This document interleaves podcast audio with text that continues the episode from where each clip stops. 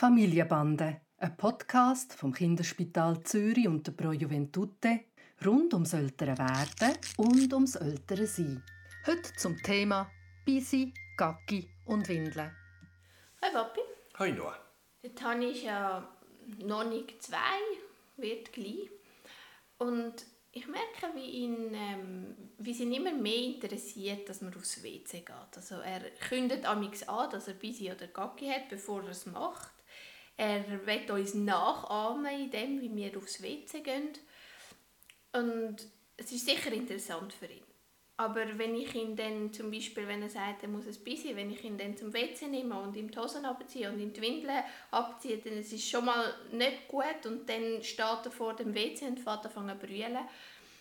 Also irgendwie klappt das so noch nicht. Soll man überhaupt jetzt schon anfangen, ihm helfen, trocken zu werden? Äh, und wenn ja, wie? Also du sprichst eines von meinen Lieblingsthemen an und ich glaube, da ähm, gibt es in der Gesellschaft sehr viele Überforderungssituationen, wo man sich wahrscheinlich das Gegenteil damit erreicht, wie wenn man locker mit umgeht. Was mir gefällt ist, dass du achtsam bist und siehst, er zeigt dir, dass er schon ein Stück weit Kontrolle hat über, über das Bisi und Gabi. Also ob jetzt das mit Wort ist und es kommt nachher wirklich etwas oder dass du ihm ansiehst, das ist eine wichtige Voraussetzung. Wenn das nicht wäre, dann würde ich die Finger davon lassen, weil da gibt es heute eine Studie darüber, wo wir auch in der, in der äh, wo der Largo gemacht hat, wo man sieht, dass wahrscheinlich ein Insistieren, wenn das Kind noch nicht so weit ist, sogar zu einer verspäteten Sauberkeit oder Trockenheit führt, wie wenn man es einfach sausen Also, jetzt spürt er so etwas und das Spüren, das heißt noch nicht, dass er wirklich eine Kontrolle hat. Das ist eigentlich ein unglaubliches Phänomen und da gibt es auch wieder eine große Variabilität, wie das geht, bis die Kinder wirklich erlebt haben, wie das geht, das Loslassen, das gezielte Loslassen, sodass sie bisschen und, und stuhlen Also das sind nochmal, das ist der zweite Faktor. Braucht einfach viel Geduld dann. Und der dritte Faktor, und das ist jetzt der, wo du ansprichst, das ist das Autonomieverhalten, das typisch ist für das Alter. Also das Ziel wäre eigentlich, dass er spürt, dass es jetzt kommt und dann muss er können, selber den Schritt machen. Also es gibt Kinder, die tolerieren, dass man ihnen dann die Hosen runterlässt und, und die Windeln aufmacht. Aber noch viel cooler wäre, und das ist eigentlich das Ziel, dass er selber dann die Hosen runterziehen kann und selber seine, ich weiß jetzt auch nicht, Windelhösli abzieht und selber nachher ein Pipi macht.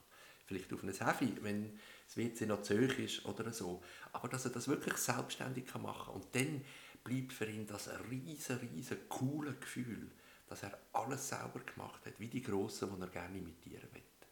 Okay, also das heisst, es braucht wie ähm, drei verschiedene Voraussetzungen. Oder? Du hast von drei Faktoren geredet. Es braucht das, dass er es will, dass er zeigt, dass er kommuniziert, dass er... Äh, eben ankündigt, dass er aufs WC muss oder ähm, mir ein Zeichen macht, dass er aufs WC muss. Dass er es spürt, oder? Dass er es spürt.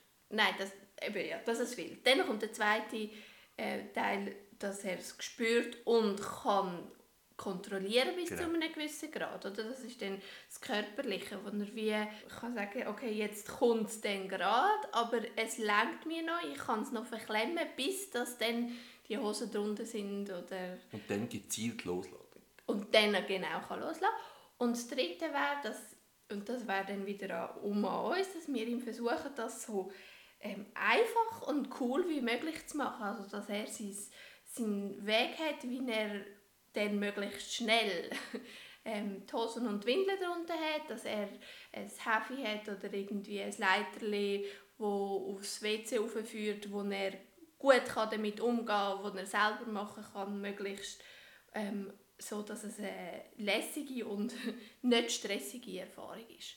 Und dann ähm, kommt dann das wirklich so automatisch und es ist gar nicht ein Erziehen, sondern es ist ein mit dem Kind mitleben. Oder?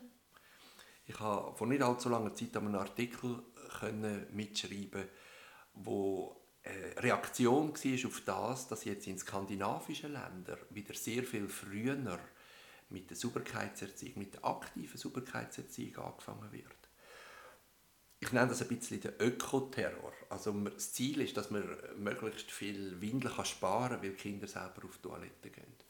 Und das hat ganz einen hohen Preis dort. Also es sind die Leistungen der Mütter oder der Krippenbetreuungspersonen, die Kinder ständig wieder aufs WC setzen, mit viel leichten Chancen, dass sie dann wirklich Pipi und Kacki machen.